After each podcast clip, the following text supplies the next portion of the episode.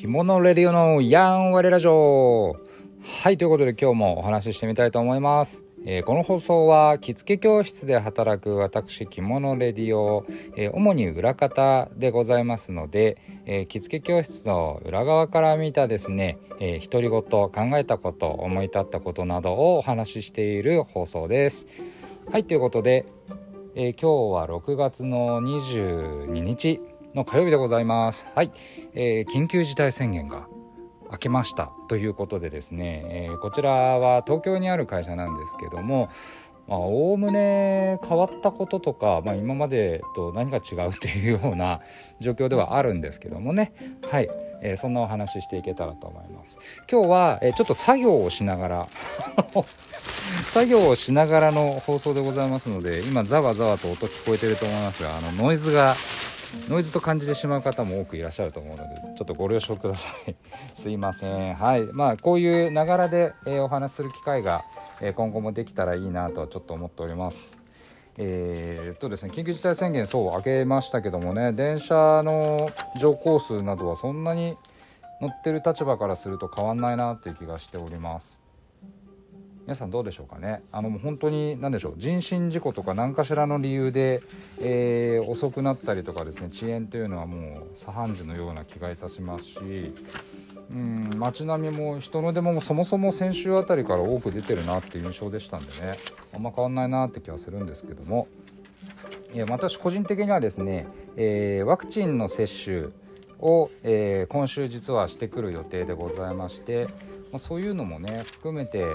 皆さんこうなんでしょう心理的な安全性が少しずつ確保されてきてるのかなっていう気はちょっといたしました。はい、本当にねあの今までのような街並みというか、えー、生活が早く戻ってくることを願ってやまないんですが、まあ、同時にまだオリンピックがこれから控えてるという状況なのでね本当に心配は尽きないわけですけども、まあ、これざわざわちょっとうるさいかな。はいえーまあ、短くお話していきたいと思います。まあ、あの、着付け業界的にはですね、えー、まあ、夏に関しては結構お休みされる教室が多いんじゃないかなという気がしております。まあ、私たちの、えー、教室も実はそうでございまして真夏は、えーと、着付けの教室の授業自体は結構お休みお盆の時期とかねあのお休みにするところが多く見受けられるんですけども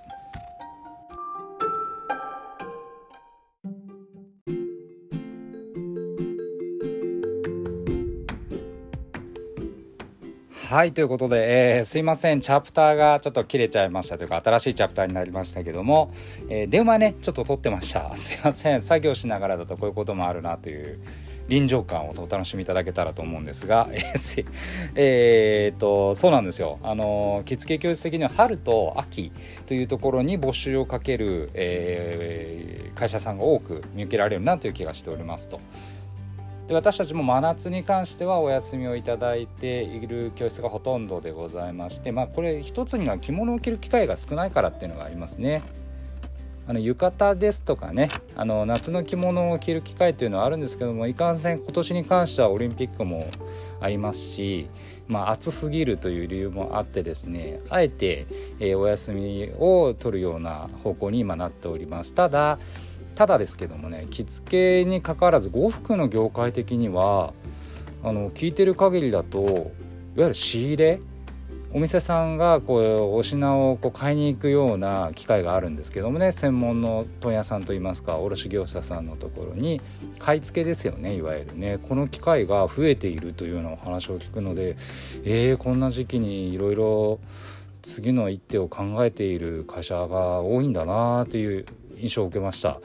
まあ、ちょっとあの裏付けとなるデータなどは特に聞いてはいないし見てもいないので、まあ、口づてでね聞いてる限りでいや実は買い付け増えてるんですよというのをちょっと鵜呑みにした情報なんですけども、まあ、とはいええー、着物に触れる機会が、えー、これから先コロナが落ち着いてきて秋冬に関しては本当いい時期になるのでですね個人的には嬉しいなと思っております。まあ、やっぱりこう街中で見る機会触れる機会が増えないとなかなかね、あのー、産業的にも構される一方ですし、えー、特に秋冬っていうのは着物ととても相性がいいと言いますかねいわゆる映える時期だったりもすると思うので、えー、いい傾向だなと思っておりますただ、まあ、なぜ仕入れが増やしているのかっていうのはそういう単純に時期柄なのか先を見越しての、えー、コロナが落ち着いたアフターコロナの世界を見据えた動きなのかちょっとあのしっかり見ていかないといけないなという気はしております。はい。えーまあ、私たち着付け教室としても何かバックアップができればいいなと思っておりますし、えー、この和装産業にね一条になればいいなと思っております。なんていう話でございました。はい、えー、足早でございましたけども、えー、チャプター変わっちゃってすいませんでした。またいろいろ取り組んでみたいと思います。それではまた。